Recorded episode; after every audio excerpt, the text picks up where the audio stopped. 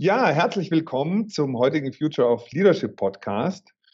Und ähm, heute haben wir einen Gast, der Städte und Gemeinden mit Hilfe von Glasfasernetzen fit für die digitale Zukunft macht. Und wie wichtig die digitale Zukunft ist, das haben wir jetzt ja gerade in den letzten Monaten gesehen, als durch Social Distancing und Reisebeschränkungen ähm, ja, viele Unternehmen darauf angewiesen waren, von heute auf morgen auf virtuelle Medien umzustellen.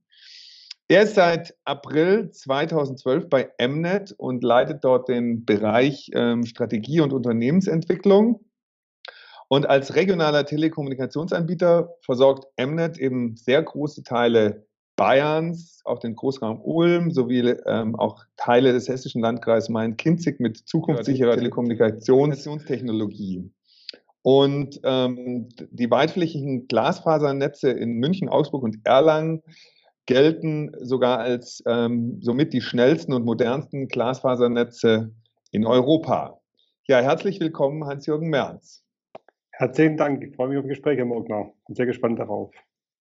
Äh, woran kann man denn eigentlich messen, ob Glasfasernetze zu den modernsten und schnellsten gehören? Gibt es da so ein objektives Maß? Also können Sie das tatsächlich vergleichen, die verschiedenen Netze äh, in Europa, wie die performen?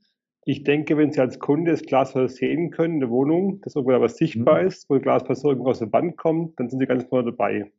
Da, wo mhm. Glasversorgung versteckt ist, in irgendwelchen Schränken am Straßenrand, weit weg vom Kunde, ist eher noch eine alte Technologie. Wir haben überall Glasfaser in den ganzen Backbone-Strukturen. Wenn Sie als Kunde irgendwo wahrnehmen können in Ihrer Wohnung, dann haben Sie gewonnen, sind ganz vorne mit Fiber to the Home, FTTH, die Zukunft von uns allen. Und das ist so Ihr Ziel, dass alle, dass bei allen das Glasfaser sozusagen bis direkt kurz äh, vor den Computer geht und nicht irgendwo die letzten paar hundert Meter noch Kupferkabel sind, wo die Performance dann extrem abnimmt. Ne?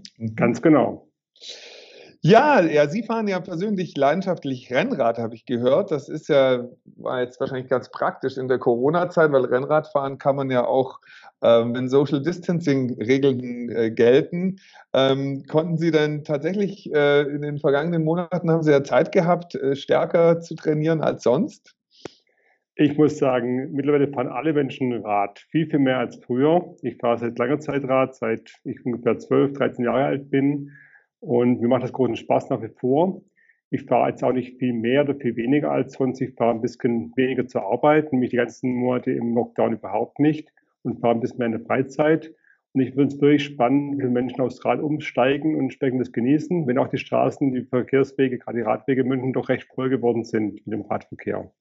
Ah, aber das heißt, Sie als ja, als äh, sozusagen Pionier des Radsports sehen da tatsächlich äh, eine Entwicklung, dass die Radwege in den letzten Jahren deutlich voller geworden sind, oder? Auf jeden Fall. Und es ist auch so, auch durch die vielen E-Bikes sind die Radwege nicht optimal. Es sind doch relativ enge Kurvenradien, wenig Verkehrsflächen, wo man warten muss oder warten kann bei Ampeln. Das ist noch viel zu wenig Platz da auf den Radwegen. Ich sehe das auch mit Besorgnis, weil es doch eine ganze Reihe auch von kritischen Situationen gibt, wo entsprechend es dann zu eng zugeht. Und auch da gibt es auch mal zwischendurch auch Stürze, die ich schon gesehen habe auf dem Radweg. Nicht so schön dann. Also das heißt, Radwegenetz äh, soll auch ausgebaut werden, äh, genauso wie das äh, Glasfaserkabel. Ganz genau. Ne? Wir brauchen Radwege und Glasfasernetz. Deutschland Alles. braucht Netze in jeder Hinsicht sozusagen. Auf jeden Fall. Netze, ne? ähm, ja, was würden Sie denn sagen, Herr Merz? Wie, wie, wie hat sich sozusagen die strategische Situation äh, von Mnet äh, jetzt in den letzten sechs, sieben Monaten verändert? Also was hat sich durch die Corona-bedingten ja ähm, auch Veränderungen im, im Arbeitsleben, äh, im Verhalten der, der Menschen für Sie verändert und hatte das auch besondere Auswirkungen, sage ich mal, auf Ihre Strategie? Hat sich da, da was verändert bei Ihnen? Ja, nicht mal unbedingt, wenn wir das Thema Glasfaser schon so lange erkannt haben. Wir haben da sehr schlaue Gründungsväter und auch Gesellschafter seit langer Zeit dort. Das sind die Stadtwerke in Bayern, federführend aus München, Augsburg, Erlangen, Nürnberg, Fürth und Kempten. Und die haben ein großes Interesse, entsprechend das Thema Glasfaser ranzubekommen. Und von daher ist es eher so, dass wir momentan mehr Rückenwind bekommen, dass entsprechend das Thema in aller Munde ist, die Politik da entsprechend darauf eingeht und wir entsprechend da eher nicht hinterherkommen, die Sachen zu bauen, die auch gebraucht werden. Das ist ein mhm. großes Thema was wir als Firma lange erkannt haben, ist irgendwo auch dann die Relevanz im Markt, in der Bevölkerung, in der Politik irgendwo sichtbar geworden ist. Und ähm, jetzt gibt es ja, also für so einen Laien wie mich, da gibt es ja auch diese 5G oder wie das heißt, glaube ich, also diese Idee, dass man das alles mobil macht, dass autonomes Fahren dadurch äh, möglich wird. Und auf der anderen Seite gibt es die Glasfaserkabel als ja, ähm, ja eindeutig sehr, sehr leistungsstarke Datenträger. Ähm, sind diese zwei äh, Technologien irgendwie in Konkurrenz zueinander oder ähm, würden Sie sagen, dass die ergänzen sich eher und sind für unterschiedliche Aufgabenbereiche gedacht, wenn man in die Zukunft denkt? Wir sehen es als Ergänzung. Die beiden Sachen braucht man auf jeden Fall. Man braucht Glasfaser im stationären Umfeld, was entsprechend auch um hohe Performance geht. Und man braucht Mobiltechnologie und sich bewegt. Mhm. Dabei will ich vergessen, dass 5G ohne Glasfaser gar nicht funktioniert. Mhm. In 5G werden die Zellen viel kleiner, als es noch bei 2, bei 3, bei 4G war. Und die mhm. Zellen müssen mit Glas angebunden sein. Eine 5G-Zelle ohne gute Anbindung auf einer alten Richtfunktechnologie als Beispiel ist lange nicht so leistungsfähig wie ein 5G-Netz mit Glasfaseranbindung. Also ohne Glasfaser keine 5G. Ah, okay. Weil auch da ist letztendlich eigentlich die mobile Funk ist nur auf den letzten Metern, sage ich jetzt mal, in der ja. Zelle, aber dann äh, werden die Daten quasi durch äh, Glasfaserkabel dann über längere Strecken geleitet. Ne? Ganz genau. Und ein großer Vorteil ist das Thema der, der, äh, der entsprechenden Reaktionsgeschwindigkeit, wie es jetzt reagieren kann, gerade bei Systemen wie autonomem Fahren. Wenn das jetzt langsam ist, träge ist, dann können viele Sachen gar nicht funktionieren. Und nur ein 5G-Netz mit Glasfaser ist reaktionsschnell genug. Ja, das ist äh, ohnehin so eine Frage, die ich mir immer stelle, wenn es um diese tollen Visionen gerade zum autonomen, autonomen Fahren geht. Also ähm, mir passiert es gerade in München häufig, dass ich da noch in Funklöcher reinfahre. Jetzt frage ich mich, wie ist es, wenn dann äh, 50 Autos gleichzeitig in ein Funkloch reinfahren? Was äh, passiert dann? Also halten Sie das tatsächlich für realistisch, dass in absehbarer Zeit eine Technologie äh, da ist, die flächendeckend tatsächlich äh, mit hundertprozentiger Sicherheit oder 99,99%iger Sicherheit ausschließen kann, dass dann die, die Maschinen, die Autonomie, autonom mhm. dann quasi irgendwie fortbewegt werden, dass die dann äh, plötzlich in irgendwelche Funklöcher oder sowas reinfahren? Ich glaube, es sind drei Sachen, die mit reinfließen. Das Thema der Netzabdeckung, um entsprechenden Backbone-Anbindung zu haben. Dann die Frage ist, wo sitzt die Intelligenz im Fahrzeug oder irgendwo zentral? Ich glaube, mhm. es wird ein Teil immer auch im Fahrzeug sein müssen, entsprechend auch Sachen lokal entscheiden zu können, ohne Netzabdeckung. Mhm. Und drittens die Frage der Algorithmen. Wie schlau ist ein System und wie werden dann Sachen abgewogen, die teilweise auch in Bereiche reingehen, die moralische äh, Themen beinhalten. Überfahre ich in einem Fall irgendein Spielzeug oder auf eine andere mhm. Straßenseite? Das sind wirklich Fragen, die man sich da stellen muss, die wir als Menschen intuitiv entscheiden, teilweise auch durch, ja, durch vielleicht auch gar nicht rational, sondern entsprechend durch, ange, durch vielleicht auch angestammte Sachen, die wir uns gar nicht bewusst machen, wo eine Maschine erst noch lernen muss, und man entsprechend auch dort äh, dann richtig entscheidet und richtig den Maßstab richtig und entsprechend auch erstmal rausfinden müssen, was denn überhaupt richtig ist, wie man sich da verhalten muss als Fahrzeug im öffentlichen Raum. Ja, das ist ja, glaube ich, generell in der heutigen Zeit total spannend, dass ja eigentlich die Programmierung immer mehr auch moralische Komponenten hat. Ne? Äh, das ja. ist ja eigentlich bei selbstlernenden Systemen und bei allen Systemen, wo irgendwie automatisierte Prozesse geschehen, ähm, muss ja auch der Notfall mitgedacht werden und wie solche Systeme im Notfall dann äh, reagieren. Was ist denn so Ihre persönliche Prognose, wann, wann wirklich die ersten autonomen Autos in Deutschland im äh, Autoverkehr unterwegs sind? Also glauben Sie, dass das echt in den nächsten Jahren schon passiert oder glauben Sie, das dauert noch länger? Also ich glaube, auf der Autobahn werden wir das in zwei bis fünf Jahren gut sehen. Wenn man heute auch anschaut, schon die ersten Fahrzeuge mit Teilassistenzsystemen, das heißt entsprechend Spurhalt mit Abstandsregelung, die funktionieren heute auch schon sehr, sehr gut. Und wenn entsprechend da noch eine Vernetzung stattfindet, dass entsprechend Fahrzeuge aufeinander reagieren, müsste sowas in, in wenigen Jahren gut abbildbar sein. Wenn ich an die Stadt denke, an enge Straßen, an kombinierten Verkehr, Fußgänger, Radfahrer, Roller, was alles darum unterwegs ist, auch in anderen Ländern, gerade auch entsprechend, wo es ein bisschen noch enger zugeht, da fehlt mir persönlich ein bisschen die Fantasie, ob es so entsprechend jemals zum Tragen mhm. kommt, mhm. weil es einfach zu viele Faktoren sind mhm. und trotz aller modernster Bilderkennung und Algorithmen und Systeme, da ist schon viel dabei, wo wir auch als Menschen an unsere Grenzen kommen. Und ob das entsprechend so einfach äh, dupliziert werden kann, da habe ich noch ein großes Fragezeichen. Ja, eben, weil das ist ja schon ein großer Hype, der da momentan stattfindet. Aber wenn man so ein bisschen auch historisch zurückgeht, ist ja nicht aus jedem Hype dann tatsächlich das geworden, was man sich damals vorgestellt hat, wobei es ja immer auf jeden Fall mit einem Fortschritt äh, verbunden ist.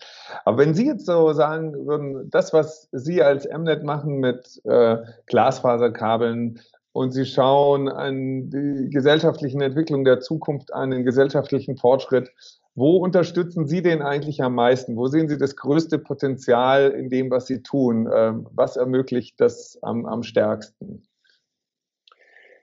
Wir machen Infrastruktur am Ende vom Tag, wie eine Autobahn. Wir machen was, was entsprechend auf verschiedene Art genutzt werden kann.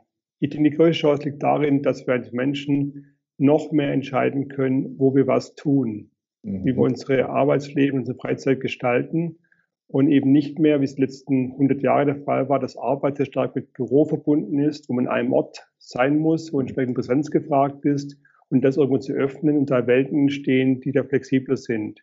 Natürlich ist noch ein weiter Weg, dass wir entsprechend auch Glasfaser überall haben, auch entsprechend der Fläche, wenn auch dann die Politik und auch gerade im Förderprogramm, der aktuell sehr viel passiert, ist es doch auch eine große Frage, wo wir entsprechend als Menschen uns da ansiedeln, wo wir entsprechend unser Leben verbringen, ob es wieder wie die letzten Jahrzehnte sehr stadtfokussiert ist, mit der starken Dichtung, wo wir auch dann teilweise äh, Landschaften haben, die wunderschön sind, die mittlerweile fast verwaist sind. Da müssen wir jetzt nur mal in, in wirklich schöne Gegenden in Deutschland denken, sei es im Schwarzwald, sei es im Bayerischen Wald, wo auch immer, wo Bevölkerung zurücknimmt und alles in die Städte gekommen ist, ob es da nicht einen Gegentrend geben kann, der entsprechend hier eine bessere Nutzung der Flächen, der Ressourcen darstellt und auch am Ende vom Tag ein schöneres Leben, weil ich so gar nicht hier in München wohne, der Verkehrskollaps, der jetzt wieder eingesetzt ist und auch auf allen Verkehrswegen irgendwo herrscht, der ist auch nicht auf Dauer gut. Und wenn man es mal anschaut, auch die Besinnung auf ähm, Naturerlebnisse, sei es in Bergen, sei es in Seen, wo es entsprechend momentan aktuell extrem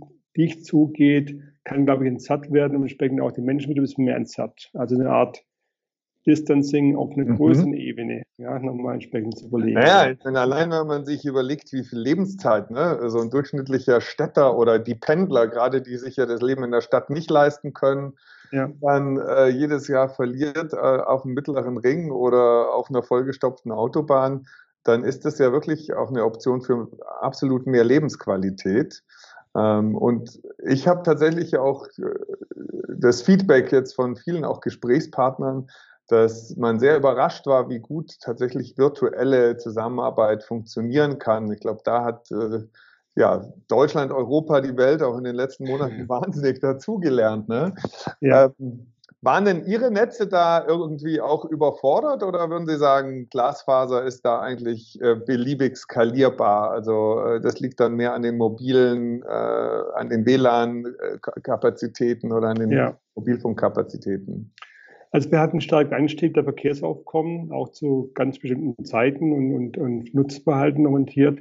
Wir hatten auch einen, einen Söder-Peak festgestellt zu den Pressekonferenzen, mit der Herr Söder entsprechend gesprochen hat, wo auch die Netzlast hochgegangen ist und natürlich auch dann die Wochenendthemen.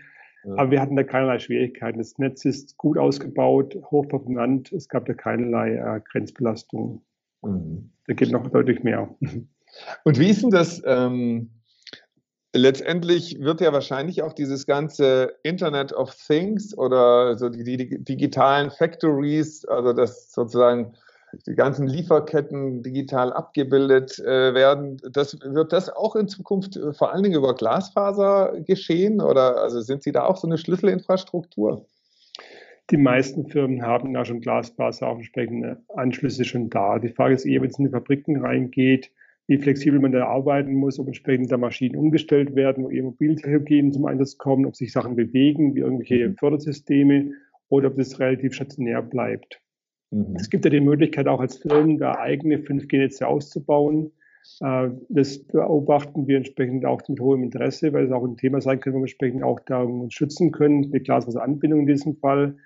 Ähm, aber was da genau passiert, ist noch relativ offen, weil entsprechend auch das Thema, ein Investment zu machen für ein Firmengelände Richtung 5G, jetzt weg von WLAN zu gehen als Beispiel, ist noch ein bisschen weit weg. Das gibt es zwar zuerst Bestrebungen, Überlegungen, aber muss man schauen, was da rauskommt dabei. Das, was mich auch tatsächlich so, sag ich mal, aus äh, Gründen ähm, ja auch, auch der, der Marktdynamik oder der Marktstruktur, was ich ganz interessant finde, ähm, Sie sind ja jetzt ein regional äh, tätiges Unternehmen und bauen da so ein Glasfasernetz auf. Jetzt weiß ich auch, Vodafone und Telekom und so, die müssen ja zum Teil parallel dann äh, Regionen erschließen. Auch aus wettbewerbsrechtlichen Gründen war man da bisher der Meinung, dass die nicht zusammenarbeiten dürfen. Ich glaube, jetzt habe ich irgendwo gehört, dass sie in bestimmten Regionen jetzt doch zusammenarbeiten, weil man natürlich sagt, es bringt ja gar nichts, wenn so Infrastrukturen doppelt und dreifach aufgebaut werden. Es kostet wahnsinnig viel Geld, was zum Schluss letztendlich der Verbraucher ja zahlt. Ist denn da so eine, ist, ist das wirklich sinnvoll, dass es da viele auch regionale kleine Player gibt oder wäre es nicht in diesem ganzen Bereich äh, besser? Es gäbe eher große ähm, Spieler, die sozusagen das ganz Deutschland ähm, einheitlich ähm, ja, beplanen und da einen Masterplan umsetzen können? Ich glaube, da gibt es Raum für verschiedene Spieler. Da mhm. gibt es das Thema, vor allem ist es vor allem eine Frage der Kooperation. Wir sind ja mhm. mehr als offen, unser Netz zu öffnen, auch für andere Anbieter. Wir haben auch schon mit 1 und 1 den ersten hier auf dem Netz mit drauf, der später das Netz nutzen wird. Und äh, wir haben eine ganze Reihe von Vorzügen, die eine große Firma nicht hat. Wir haben aufgrund der Nähe zum Stadtwerk in München, mhm. aber auch in anderen Städten in der Stadt München sehr gute Voraussetzungen, das hier auszubauen, was eine ganz große Firma deutschlandweit gar nicht so einfach hinbekommen kann. Von daher wir glauben fest daran, dass wir entsprechend hier eine gute äh, Position haben, wo wir es aufgebaut haben, auch weiter ausbauen werden, die von vielen genutzt werden wird. Aktuell ist ein bisschen ein Umbruch, weil auch noch alte Technologien da sind, wo auch die großen Anbieter noch auf alten Technologien unterwegs sind. Nach vorne raus ähm, hoffen wir und glauben wir daran, dass unser Glasnetz von allen genutzt wird, das wir gebaut haben. Mhm. Und das heißt, sind Sie da auch haben Sie da auch Vorteile, was die Kundenorientierung, die Anschlussgeschwindigkeiten und sowas angeht? Äh, geht es bei Mnet schneller, als wenn man bei äh, anderen Wettbewerbern einen Anschluss haben möchte? Oder? Ja, natürlich geht es bei uns sehr schnell. Ähm, das Hauptthema ist meistens, dass die Kunden ja noch in Verträgen stecken woanders und dass sie gar nicht früher rauskommen. Wenn entsprechend dann äh, der Weg frei ist, dann schalten wir die Kunden sehr, sehr schnell an. Und ähm, da wir es ja alles entsprechend auf eigene Hand machen, wir haben keine Abhängigkeit von anderen Anbietern oder anderen Vorleistungen, geht es gerade im Glasnetz in München sehr schnell. Wir haben da auch äh, Techniker, das sehen wir ja auch im Münchner Stadtbild, unsere Servicefahrzeuge, die mhm. entsprechend herausfahren, entsprechend auch dann die Kunden da ans Netz bringen und anschalten. Und äh, wo würden Sie denn jetzt Deutschland generell einordnen, was so die modernen digitalen Kommunikationstechnologien angeht. Äh, ist Deutschland da vorne mit dabei oder man liest ja in der Presse auch immer wieder, dass Deutschland eigentlich da hm, eher am Straucheln ist und es andere Länder gibt, die da viel, viel weiter sind. Wie, wie schätzen Sie das ein, Herr Merz? Das ist ja kein Geheimnis. Da gibt es ja ganz viele Studien und Diagramme und Darstellungen, wir sind als Deutschland sehr weit hinten dran. Also wir haben uns zwar ein bisschen was aufgeholt in den letzten Jahren, aber im ganz weltweiten Vergleich sind wir hinten dran. Und das ist eigentlich schon auch besonders erregend, weil wir als, als Deutschland, als, als doch auch relativ starke Wirtschaftsmacht in Europa gesehen, da ganz schön an Position verloren haben. Selbst ähm, in Ländern wie in Italien, Spanien, Frankreich, die haben die Krise genutzt. In 2009, der Finanzkrise, haben da entsprechend sehr viel Glaswasser gebaut wo wir in Deutschland noch eher auf andere Sachen gesetzt haben. Stichwort Auto- und Abwrackprämie. Habe eine die Chance genutzt, entsprechende Sachen aufzubauen, die der Zukunft irgendwo dienen. Da gibt es eine Reihe von Ländern, sei es Korea oder Japan, entsprechend auch hier in den, im baltischen Raum, die mhm. sind schon sehr lange da aktiv und haben eine hervorragende Position, sie arbeiten können. Natürlich haben die auch sehr viel gebaut und auch sehr viele Straßen gebaut, haben auch viel mitverlegen können. Aber jetzt ist wirklich Zeit, dass wir in Deutschland auch aufwachen und Glasfaser in die Fläche bringen und alle in einem Strang ziehen. Auch die großen Anbieter und wir kleineren, um entsprechend da voranzukommen. Und was wäre aus Ihrer Sicht dazu nötig? Ähm, müsste da die Politik irgendwelche Impulse setzen oder was glauben Sie, wären die Herausforderungen oder die, die, die Lösungsansätze, um da auch wirklich jetzt äh, an Geschwindigkeit nochmal aufzu, aufzunehmen? Ja, die Politik hat es erkannt und wir haben da sehr gute Förderprogramme seit geraumer Zeit entsprechend auch ergreifen. Es gab eine Phase zwischendurch, wo man ein bisschen auf alte Technologien gesetzt hat, Stichwort Kupferkabel und äh, Themen, das heißt den Vektoring als Begriff, so eine Art Modulationsverfahren, entsprechend das Kupferkabel nochmal ein bisschen noch besser irgendwo äh, optimiert. Aber mittlerweile ist es klar, dass alle Richtung Glaswasser schauen und entsprechend auch die Förderprogramme so aufgebaut sind.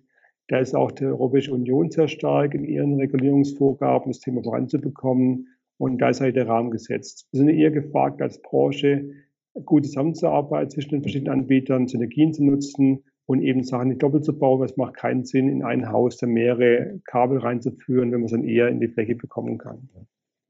Aber das heißt, das ist der Vorteil von Glasfaserkabel, dass das eigentlich so eine relativ unbestrittene Technologie ist, oder? Also ist ja. man da inzwischen der, äh, da gibt es jetzt nicht wie zum Beispiel bei Kraftstoffen, wo es momentan Diskussionen gibt, Elektro oder mhm. äh, synthetische äh, Fluids, Power to X oder so, sondern eigentlich, wenn es um Datentransfer geht, ist, ist das Glasfaserkabel schon die, die äh, Technologie der Zukunft. Ja, das ist doch relativ klar, glaube ich, für jeden, auch für jeden Laien erkennbar. Das schnellste Medium ist Licht. Mhm. Und wir schicken Licht durch ein Faserkabel durch, das ist aus Glas gemacht. Und damit ist es extrem schnell. Und das zweite mhm. Argument ist, es braucht keinen Strom. Das Signal geht über lange Strecken ohne Verstärkerelemente. Es gab jetzt erst vor kurzem, glaube ich, letzte zwei Wochen eine Pressemeldung, wo das Umweltministerium auch über das Thema CO2-Einsparung und CO2-Verbrauch bei Übertragungsmedien und nichts ist so emissionsfreundlich wie Glasfaser. Ja, das ist ja auch nochmal ein ganz wichtiger ja. Punkt äh, letztendlich. War mir, das war mir zum Beispiel jetzt auch gar nicht so bewusst. Aber ja. das heißt, wenn einmal so ein Signal da ins Kabel geschossen wird sozusagen, dann kann sich das quasi von selbst äh, sehr, sehr schnell und sehr weit fortbewegen. Jetzt mal so ja, total laienhaft nicht, nicht unendlich, aber so wie es die Lichtstrahlen der Sonne bei sich an, auf der Erde ankommt, ist es schon ein bisschen so ähnlich. Da hat sich viel getan in den letzten paar Jahren über die Qualität der Glasfaser per se, dass entsprechend auch der Lichtstrahl sehr kompakt äh, bleibt und auch keine, äh, keine Dämpfung entsteht, auch so eine, dass es ein Dämpfungseffekt eintritt. Natürlich braucht es auch hier über lange Strecken Verstärkerelemente, aber im Vergleich zu Kupfer- und strombasierten Systemen ist es deutlich umweltfreundlicher. Aber das heißt jetzt, ähm, wenn Sie jetzt so in die Zukunft gucken, strategisch, ähm, weil ich habe momentan natürlich mit einigen Unternehmen und ja. Branchen zu tun, die müssen ihre Strategie quasi völlig hinterfragen. Ich meine, klar, wenn sie beispielsweise von Präsenzveranstaltungen leben, äh, wenn sie, wenn sie da von Reisetätigkeit leben etc., ähm, dann äh, ist ja momentan die Zukunft mehr als ungewiss und äh, es geht auch wirklich in Richtung existenzielle Szenarien. Ähm, sehen Sie jetzt diese aktuelle Zeit eher als eine äh, ein Risiko oder eher als eine Chance für sich als Mnet?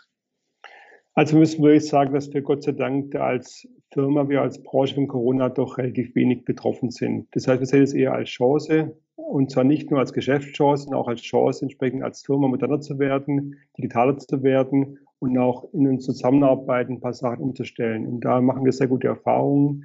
Wir haben Sachen begonnen in, in Führungsansätzen, in Zusammenarbeitsthemen schon vor längerer Zeit, die jetzt mit Corona sogar aufblühen, sie verstärken und uns eigentlich positiv bestärken. Das ist in Summe äh, trotz aller doch sehr kritischen Situationen, die Corona mitbringen, für uns als Firma eher nochmal ein, ein Motor, das entsprechend uns da auch dann noch besser zusammenfinden und gut zusammenarbeiten. Also ja. Mhm. Was, was, was waren denn da so Ihre Erfahrungen, jetzt gerade wenn es um das Thema Führung, Gestaltung von Zusammenarbeit mhm geht, ähm, hatten Sie wahrscheinlich auch einen Lockdown und mussten relativ kurzfristig ja. sozusagen alle dann vom Homeoffice ja. aus arbeiten. Was waren denn so Punkte, wo Sie sagen, da haben wir tatsächlich, ähm, haben wir uns auch kulturell jetzt weiterentwickelt oder haben wir jetzt Erfahrungen gesammelt, die uns auch in Zukunft da ähm, vorwärts bringen werden? Das fängt schon an, entsprechend, ist wir überhaupt fähig, von zu Hause zu arbeiten? Äh, wir sind hier vor kurzer Zeit umgezogen, hier in München, aber auch im Nürnberger Büro und haben zum ersten Mal auch entsprechend Notebooks in die Fläche gebracht, auch fast alle Mitarbeiter Notebooks haben. Das war früher nicht der Fall. Mhm. Wir konnten damit doch relativ schnell auch dann mit dem Lockdown dann doch auch in weitem Maß von zu Hause arbeiten. Wir hatten damit begonnen, hatten dann so eine Rumpfmannschaft in den äh, Betriebsstätten, äh, entsprechend also den Netzbetrieb sicherstellt. Der war minimal, vielleicht 50, 60 Leute, der Rest, die anderen 800 haben von zu Hause gearbeitet, über einen langen Zeitraum, auch bis heute. Wir haben mhm. heute auch noch eine Regelung, wo es freiwillig ist, ins Büro zu gehen. Und da machen auch die meisten von Gebrauch. Und bis mal das überhaupt sowas funktioniert, war schon mal eine ganz große äh, Grundeigenschaft. Mhm. Der zweite Faktor ist, glaube ich, die Frage auch im Führungsthema, wie man entsprechend auch dann vertrauensbasiert unterwegs ist und entsprechend der Mitarbeiterinnen und Mitarbeiter vertrauen kann oder auch Kontrolle irgendwo geht. Mhm. Da habe ich auch sehr ganz äh, schwierige Sachen mitbekommen, was andere Firmen da versucht haben, entsprechend da irgendwo was einzuführen, um irgendwas da zu bewahren. Und da hatten wir zum Glück entsprechend auch dann, weil ich es wahrnehmen in einem breiteren Kontext bei unserer Firma, da keine Schwierigkeiten. Das ist schon auch da doch relativ gut und schnell klar war, jeder tut, was er kann, auch in seinem Umfeld. Ich meine, nicht jeder kann gleich gut von zu Hause arbeiten. Es sind oftmals auch Limitierungen da, die sehr persönlich sind, die von Lebenssituationen, von Familie, von Räumlichkeiten abhängen. Und da im Bewusstsein, dass wir alle versuchen, das Beste daraus zu machen und nicht irgendwo ein Teil macht Kurzarbeit, der Rest darf weiterarbeiten. Wir haben versucht, alle, dass alle gleich mhm. da entsprechend äh, mitarbeiten, aber halt jeder in seinem Maße. Und das hat uns auch als Tormann nochmal auch den einen Aufschwung geben, dass entsprechend auch äh, die Frage auch, ist Emnet ein guter Arbeitgeber, fühle ich mich hier wohl, bin ich da fair behandelt, bin ich auch im Kollegenkreis entsprechend da gut vernetzt. Da haben wir eher, ähm, verzeichnen wir eher eine, eine Stärkung und eine gute Rückmeldung aus dem Team. Also es war wirklich die Chance, ja auch nochmal so Solidarität zu zeigen und äh, Mitarbeitenden ja. auch zu zeigen, wie reagiert man als Arbeitgeber, ja, wenn es auch mal hart auf hart kommt, wenn sich die ja. Verhältnisse ähm, verändern. Ähm, wie ist es so für Sie als äh, Führungskraft? Ähm, haben Sie das Gefühl, dass Sie jetzt auch auf die Distanz mit Ihrem Team die meisten Sachen ähnlich effektiv gestalten können, wie wenn Sie in einem Raum sind? Oder wo sehen, sehen Sie da irgendwo auch Limitierungen?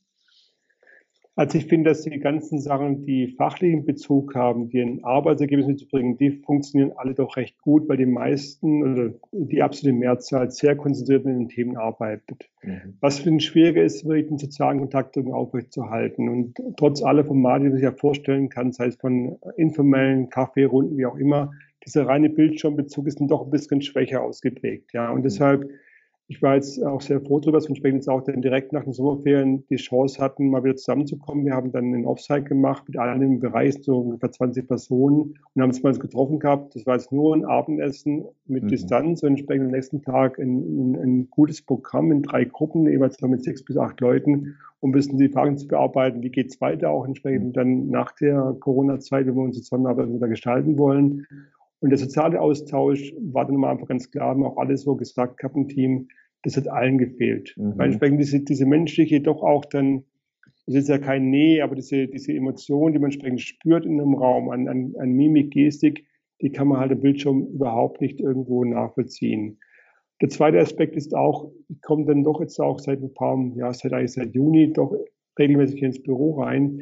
Diese ungeplanten Begegnungen, dieser spontane Austausch auf dem Flur, auf dem Weg irgendwo hin, den kann man virtuell gar nicht nachstellen. Mhm. Und man ist dann sehr stark in seinen Silos drin, sehr themenbehaftet, aber diese großfunktionalen, bereichsübergreifenden Themen, auch teilweise auch Sachen, die gar nicht arbeitsrelevant sind, die fehlen einfach. Und die machen aber auch so eine Art mhm. Kit aus, die mhm. Zusammenarbeit ja auch mitprägt, ja. Und da entstehen ja auch manchmal Ideen irgendwie, auch spontane genau. Ideen sozusagen, ja. ne? Das kann ich mir auch vorstellen, dass so dieses Spontane sozusagen, dass das äh, eben ein bisschen eingeschränkt wird, weil sie ja virtuell quasi alles irgendwie planen und dann auch strukturieren müssen, wenn die Leute in so einem Call hängen. Äh, kann man ja nicht so einfach mal drauf losreden, sage ich jetzt mal. Ja, ja. ja das, das ist, das ist, äh, das ist spannend. Aber ähm, zum Beispiel die Allianz hat ja jetzt äh, verkündet und auch einige andere Player, ähm, dass sie zum einen ein Potenzial darin sehen, Büroflächen auch abzubauen, also rein mhm. wirtschaftliches Potenzial. Andererseits natürlich, dass man auch sagt, man will einfach Homeoffice äh, zu einem ganz normalen, integralen Teil des Arbeitslebens machen und es soll selbstverständlich werden. Was sehen Sie bei sich da für Entwicklungen? Haben Sie da schon mal drüber gesprochen im Management-Team oder? Ja, wir sprechen da über alle möglichen Optionen. Was wir jetzt aber anders gemacht haben, wir haben äh, zwei Sachen gemacht. Wir haben das mal für uns mal zusammengeschrieben und so als Leitplanken definiert und haben das in äh, die Firma gegeben, an alle mhm. Führungskräfte und alle Mitarbeiter und alle Mitarbeiterinnen und haben jetzt um Feedback gefragt. Das sind jetzt mittendrin, mhm. weil wir sagt, gesagt haben, wir möchten bis Ende des Jahres 2020 rausarbeiten, wie es weitergehen soll. Mhm. Äh, auch die Frage ist, wie viel Anteil möchte ihr von zu Hause arbeiten? Äh, was braucht es dafür? Was braucht es im Büro? Braucht es im Büro andere äh, Gegebenheiten? Wollen wir mehr auf Flex-Desk gehen? Wollen wir entsprechend da nochmal andere Arbeitsformen ermöglichen, sei es ein leise Arbeitsbereich oder Flächen, die auch für mhm. Projekte, für Gruppen spontan genutzt werden können. Haben wir eine Reihe von Ideen mal aufgeschrieben als, als Leitplanken und sammeln jetzt das Feedback zurück, um entsprechend am Ende des Jahres zu entscheiden, wie es weitergehen soll. Weil was uns allen klar ist, ist, dass das Thema doch sehr persönlich ist, dass der mhm. eine den Arbeitsweg als Bereicherung sieht, mhm. als Abstand nehmen, als Abwechslung und andere als pure Belastung, als Zeitverschwendung ist. Und die eine die Frage, arbeite ich gerne zu Hause und wie viel möchte ich zu Hause arbeiten, kann bei, Persön bei Personen ganz andere Reaktionen und Antworten generieren. Absolut. Ich, ich hatte jetzt auch äh, äh, vor ein paar Tagen einen Vorstandsworkshop und da haben wir auch so verschiedene Typen natürlich auch diskutiert und es gibt ja Leute, die eher so intrinsisch motiviert sind, das heißt, die ziehen viel ihrer Energie aus ihren Gedanken, aus mentalen Tätigkeiten. Die sind zum Teil mit dem Corona-Lockdown wunderbar klargekommen, weil denen ist eigentlich wurscht, ob die im Keller oder zu Hause oder wo auch immer sitzen, wenn die an äh, irgendwelchen Ideen und Strategien und Konzepten arbeiten andere Leute, die eher vielleicht auch gute Vertriebler sind, die, denen der menschliche Kontakt, der Kontakt mit der Außenwelt total wichtig sind, die haben sich da ja völlig eingesperrt gefühlt und sind schier verrückt geworden äh, durch diese Limitierung. Und das finde ich spannend, dass Sie das sagen, dass Sie da jetzt auch versuchen, wirklich so auch persönlichkeitsbezogen Rücksicht zu nehmen und zu, zu überlegen, wie kann man eigentlich für jeden so ein Arbeitsumfeld schaffen, das für ihn eigentlich das optimale Arbeiten dann ermöglicht. Ne? Aber das heißt, Sie glauben auch, dass sich da mhm. viel verändern wird in der Zukunft der Arbeit, oder? Ja, wobei ich einfach betonen möchte, es geht nicht um schöner Arbeiten, mhm. wo es besonders angenehm oder, oder, oder schön. Es geht darum, besser zusammenzuarbeiten. Und da kann diese, diese Kombination aus von zu Hause oder wo auch immer, es kann ja auch ganz woanders sein, äh, selbst auf der Welt irgendwo, ja, und, mhm. und die Büroarbeit, das gut zu kombinieren. Und da wirklich auch neue Wege zu gehen und auch mehr darauf zu achten, was der Einzelne braucht, um erfolgreich zu arbeiten und das gut zu kombinieren. Absolut, ja. Also eben wesensgerecht dann sozusagen. Ja. Aber ich glaube tatsächlich, dass es für Leute, die sehr gerne konzeptionell arbeiten, sich Gedanken machen, oft auch so ein Großraumbüro eine riesige Belastung sein kann, wenn da ja. ständig äh, irgendwie Lärm und Störungen außen äh, rum sind äh, und man sich da äh, dann auch entsprechend abgelenkt fühlt. Ne? Ähm, ja, glauben Sie, dass auch Corona irgendwie bedeutet, dass Führung in Zukunft andere Kompetenzen braucht oder dass es bestimmte Kompetenzen gibt, die Führung in Zukunft stärker ausbauen muss oder auf dem Schirm haben muss? Ich glaube, man ist als Führungskraft noch mehr gefragt, den anderen zu verstehen, die andere Person. Da zu verstehen, was ist denn das ein Motiv, das sind Erwartungen, das sind Träume, Wünsche und daraus was zu schaffen, was irgendwo dann Wert schafft für beide Seiten, für die Firma wie für den Mitarbeitenden. Und das ist eine Eigenschaft, die hat viel mit Empathie zu tun und ähm, mit Menschenverständnis, auch mit Neugierde und mit wirklich Interesse an anderen Menschen. Und die ist oftmals nicht so ausgeprägt, weil in der Vergangenheit, über einen längeren Zeitraum, Führung ja oft auch was mit Strenge und mit, mit Hierarchie und mit Direktive zu tun hat und wo man entsprechend auch so ein Bild vor Augen hat, wie eine Führungskraft sein muss und da entsprechend sein eigenes Repertoire zu ergänzen und breiter zu werden, das ist, glaube ich, eine große äh, Kunst und auch eine Eigenschaft, die auch nicht jedem gleich gut und gleich einfach fällt, weil es darum geht, eigene Muster aufzulösen. Jeder hat seinen eigenen präferierten Stil, der ist ja oftmals auch dann fast schon äh, anerzogen oder kommt wirklich aus, aus, aus, aus der Kindheit, aus, aus, aus vielen Sachen mit raus. Und da breiter zu werden, auch mal Spielarten zu erlauben, das ist, glaube ich, eine riesen Herausforderung. Also wirklich mehr auch so eine potenzialorientierte Führung, ne? Weg ja. von, wir haben so ein Geschäftsmodell oder eher einen industriellen View auf ja. Führung hin zu, wie können wir eigentlich äh, Teamintelligenz äh, und Teamzusammenarbeit maximal äh, fördern, indem wir die Stärken verschiedener Player zusammenbringen. Mhm. Ich finde es gerade auch interessant, wenn man ein bisschen, auch ein bisschen auf die Politik schaut, wo entsprechend auch dieses Führungsbild einer starken Persönlichkeit, die Antworten kennt, die entsprechend den Rahmen vorgeben kann, die immer Bescheid weiß, was richtig, was falsch ist, dass man da entsprechend auch sieht, wie schwer es ist, entsprechend auch sich da gut zu bewegen. Ja, wir haben eine sehr dynamische, komplexe Umwelt, äh, gerade auch durch Corona ausgelöst. Und ich glaube, wir müssen uns davon verabschieden, immer alles zu wissen und immer auf alles eine Antwort zu haben. Wir müssen viel mehr daran denken, wie man entsprechend dynamischer werden und entsprechend auch gemeinsam kollaborativ zu Antworten kommen, die vielleicht auch dann in nächster Zeit auch nochmal umgestellt werden müssen, weil einfach dann die Lage sich irgendwo ändert in der ganzen Situation. Ja, das finde ich ein ganz wichtiger Punkt, den Sie da ansprechen, ähm, weil es ja auch gerade echt zu beobachten ist. Also eigentlich äh, haben wir in der Welt sehr, sehr komplexe Themen, die im Prinzip, wo sie eher moderierenden Führungsstil brauchen und Leute Führungskräfte brauchen, die Experten zusammenbringen, auch Wissenschaftler zusammenbringen, ja. um, um äh, Themen wirklich zu begreifen. Andererseits ähm, sieht man so Führungsfiguren, die sich als die starken Männer inszenieren. Das sind ja meistens Männer, ja. die sozusagen äh, so suggerieren, ich weiß, wie es geht und ich habe die einfachen Antworten. Und man merkt es ja auch, viele Menschen scheinen es die Sehnsucht nach einfachen Antworten haben, dass das wahrscheinlich auch so eine große Herausforderung für uns in der heutigen Zeit ist, einfach zu akzeptieren, dass es diese einfachen Antworten nicht, nicht gibt. Wahrscheinlich hat es noch nie gegeben, aber es gibt sie wahrscheinlich immer weniger. Ne? Ja, und das bereitet mir persönlich große Sorge, weil diese, diese Verbindung aus den Menschen, die, glaube ich, das besser erkannt haben, dass es wirklich hochkomplex ist und entsprechend damit auch Graubereiche geben muss, und den Menschen, die wirklich nur schwarz-weiße Regeln oder Antworten erwarten, dass die schlecht verbunden sind. Das merkt man auch in der Gesellschaft, dass entsprechend da eher jetzt irgendwo auch dann so Subgruppen entstehen, die den Weg irgendwo dann komplett falsch empfinden oder, oder ganz anders machen würden und dass wenig Austausch stattfindet. Und das finde ich wirklich auch hochkritisch in unserer Gesellschaft, dass da der Austausch verloren gehen könnte, weil es nicht mehr gelingt, da wirklich auch eine große Masse zu erreichen und da auch das, diesen, das Thema irgendwo anfühlbar zu machen. Ja, das ja aber es geht ja um das, was Sie gerade gesagt haben, ne? dass man ja. Bereit ist, als Mensch zu akzeptieren, dass man alleine quasi immer in bestimmten Mustern ist und dass man alleine komplexe Sachverhalte gar nicht wirklich erfassen kann. Aber dazu gehört natürlich auch viel, sag ich mal, Demut oder einfach die Bereitschaft, ähm, Überzeugungen ständig über Bord zu werfen. Und das ja. fällt wahrscheinlich vielen Menschen sehr, sehr schwer, weil wir ja auch teilweise in der Schule, in der Sozialisierung so äh, herangewachsen sind, dass man eigentlich immer alles wissen musste und dass es belohnt wurde, wenn man sozusagen der war, der auf alles eine Antwort hatte. Ne?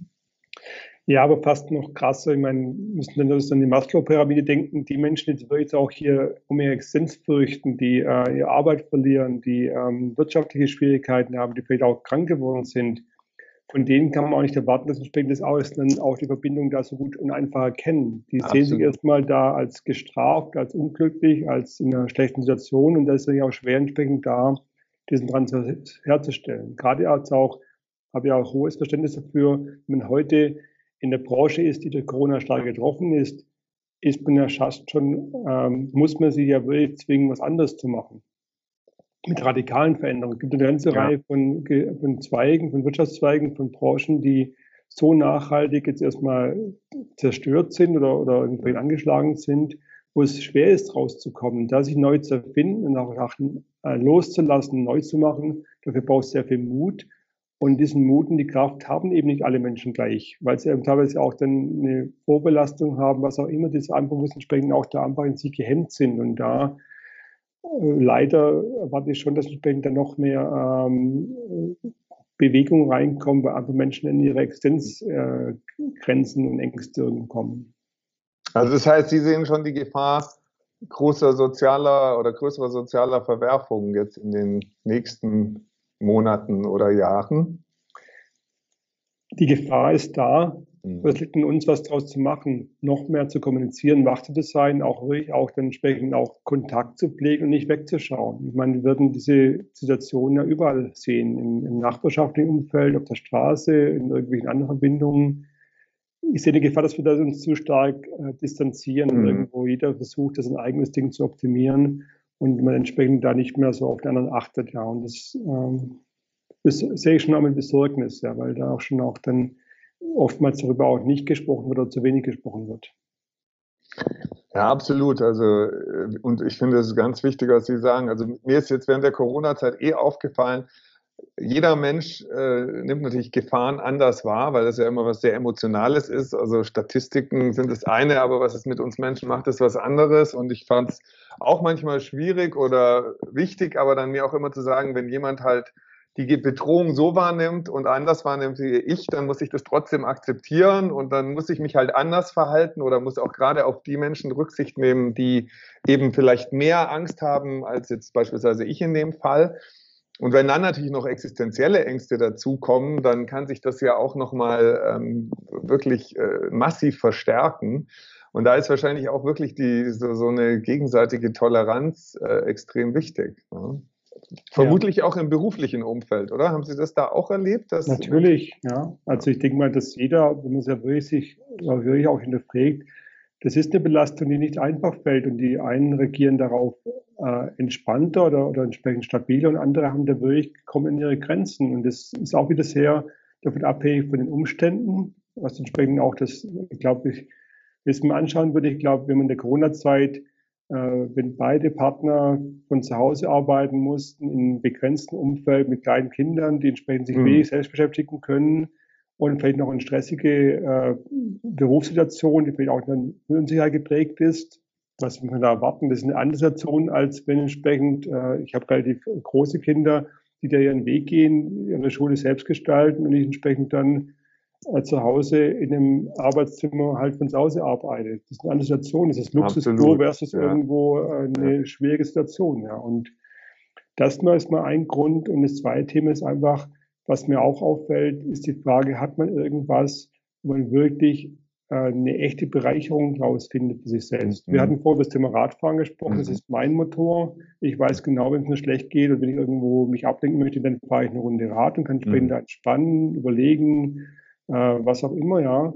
Und da was zu haben, was eine echte Bereicherung ist, und das ist oftmals als Mensch auch schwer zu finden. Das kann alles Mögliche sein, das kann Angeln, Stricken, keine Ahnung sein, aber mhm. das zu haben, das empfinde ich als extrem wichtig. Und dann merke ich schon auch Menschen, die sowas nicht haben, die mhm. sehr stark sich da irgendwo halt das Leben ein bisschen so durch, durchschwimmen, denen fehlt irgendwo ein Anker. Und dieser ja. Anker, der ist, glaube ich, in meiner Wahrnehmung extrem wichtig der Anker kann alles sein, aber irgendwas zu haben, was irgendeinem Kraft gibt und Zuversicht, das ist, erscheint mir sehr, sehr wichtig.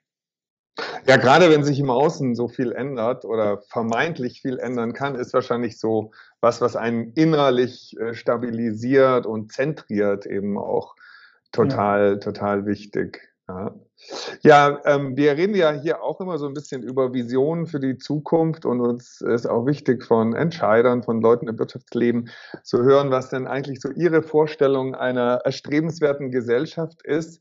Herr Wertz, was ist denn so Ihre Vision? Also wir haben jetzt gerade über Sachen gesprochen, die Sie beschäftigen, aber wenn Sie sagen, wenn unsere Gesellschaft wirklich so ihr Potenzial ausleben würde und wir das machen würden, was aus Ihrer Sicht möglich ist, wie sähe denn dann unsere Gesellschaft in Zukunft aus? Was sind so die Bilder, die Sie motivieren oder wo Sie sagen, das halten Sie für extrem erstrebenswert und auch wichtig ähm, im Hinblick auf gesellschaftliche oder wirtschaftliche Zukunftsperspektiven? Das ist für mich eine gewisse Gelassenheit und Zuversicht, dass man auch mal an das Gute glaubt, was entsprechend da um einen herum passiert und bei einem selbst passiert. Dann eine gewisse äh, Selbstbestimmtheit, äh, Freizügigkeit, ich besorge das Thema, ich sehe das Thema Europa als großes Besorgnis. Ich bin ein sehr großer Freund von Europa, auch in dieser äh, freien Beweglichkeit. Und was heute passiert, auch mit Corona, dass Grenzen wieder bestärkt werden, dass wegen der Abgrenzung passiert, empfinde ich als kritisch. Ich glaube, wir mhm. profitieren alle von einer gewissen Freizügigkeit. Ich denke, dass wir ähm, uns überfragen sollten, ob alles in der Stadt passieren muss oder wir ein bisschen mehr aufs Land gehen kann. Es gibt so viele schöne Ecken, gerade auch in Europa, aber auch auf der Welt entsprechend schön und gut leben kann, muss also in der Stadt sein. Die Frage nach, äh, wie bewege ich mich, muss ich entsprechend da für ein Meeting irgendwo weit weg reisen. Ich bin jahrelang sehr, sehr viel geflogen zu allen möglichen Terminen. Das muss oftmals gar nicht sein. Also auch ein bisschen Bewusstsein, was richte ich damit an? Also mhm. entsprechend auch an, an, an Effekten aus meinem Lebensstil heraus und das irgendwie gut zu verbinden. Und da ein bisschen auch zu achten, was weltweit passiert, weil wir nach wie vor entsprechend auch, auch jetzt bei Corona sehen, dass es halt dann doch auch wieder erneut Menschen trifft, die in einer schlimmen Situation sind, die arm sind, die Hunger leiden und wir dann doch in unserer ersten Welt dann doch wieder ganz gut irgendwo wegkommen. Da irgendwas zu schaffen, was mhm. ein bisschen mehr das Miteinander ähm, bestärkt, fände ich als, als gutes Zukunftsbild, mhm. wenn ich auch weiß, es ist extrem schwer dahin zu kommen. Ja, aber fand ich jetzt auch inspirierend, was Sie gesagt haben. Also so eine Welt, wo die Menschen sich verbunden fühlen, wo ja. sie solidarisch sind, aber nicht mehr wie die Irren durch die Gegend jetten, sondern eigentlich auch vielleicht in der Natur irgendwas haben, was sie bestärkt, aber weil man eben auch Glasfaserkabel und Techni ja. moderne Technologien hat, dann trotzdem grenzübergreifend denkt und, und handelt. Ja, wunderbar. Wenn Sie jetzt so einen Rat für unsere Zuhörer hätten, auch gerade für jetzt jüngere Menschen, die ja. jetzt vielleicht gerade im Studium fertig sind, die sich Gedanken machen, was soll ich mit meinem Leben anfangen? Was wäre denn so der Rat, den Sie denen mitgeben wollten, Herr Merz? Jetzt könnte ich ja sagen, der Rat heißt, fahrt mehr Rad als einfachste Antwort. nee, jetzt aber Spaß beiseite.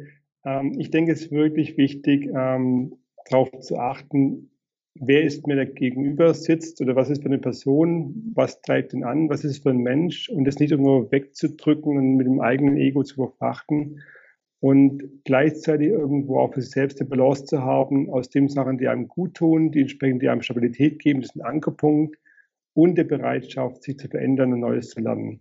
Also ich habe es angehört gehabt in einem ihrer Podcasts über den Begriff hier der Paradoxifierung. Die beiden Geschichten zusammenzubekommen, die eigentlich im Gegensatz sind und trotzdem sich einander bedingen, mhm. das empfinde ich als sehr wichtig, eine Stabilität zu haben, als Anker zu haben, trotzdem flexibel zu sein. Das ist also das ist für mich auch ein Paradoxum, die beiden Sachen zusammenzubekommen. Ja, absolut. Ich habe in dem, in dem Podcast auch äh, erst so richtig gelernt, was Paradox eigentlich bedeutet. Ganz genau. ja, super. Herr Merz, wie sieht es jetzt so die nächsten Wochen aus? Ist viel Arbeit bei Ihnen jetzt angesagt? Urlaub hatten Sie wahrscheinlich schon, oder? Genau. Ja. Also, das heißt, jetzt werden erstmal wieder Kabel verlegt. Ja? ja, das mache ich jetzt nicht persönlich, aber das macht auch einen großen Teil hier, dass man Kabel verlegen. Sieht man auch hier im Münchner Stadtbild. Wer in München wohnt, kann, kann immer rausschauen, das bisschen dann sich anschauen und, und wahrnehmen mit der Stadtwerke München gemeinsam. Bei mir sind ganz viele Themen, die anstehen und ich freue mich da auch drauf und äh, wird ein spannender Herbst und wie, wie immer, gibt es immer wichtige Sachen zu entscheiden, aber auch ein bisschen auch dann, der Herbst ist immer ein bisschen Zeit, entsprechend auch ein bisschen runterzukommen und entsprechend auch mal auch mal, wenn es regnet, mal zu Hause sitzen, nichts zu machen. Von daher, ich freue mich auf den Herbst und dann schauen wir entsprechend weiter. Ja, vielen herzlichen Dank für das Gespräch, Herr Merz. Ebenfalls, hat mich sehr, sehr gefreut. Also danke, Herr Murgner, und weiterhin viel Erfolg und weiter so. Spannende Serie. Dankeschön.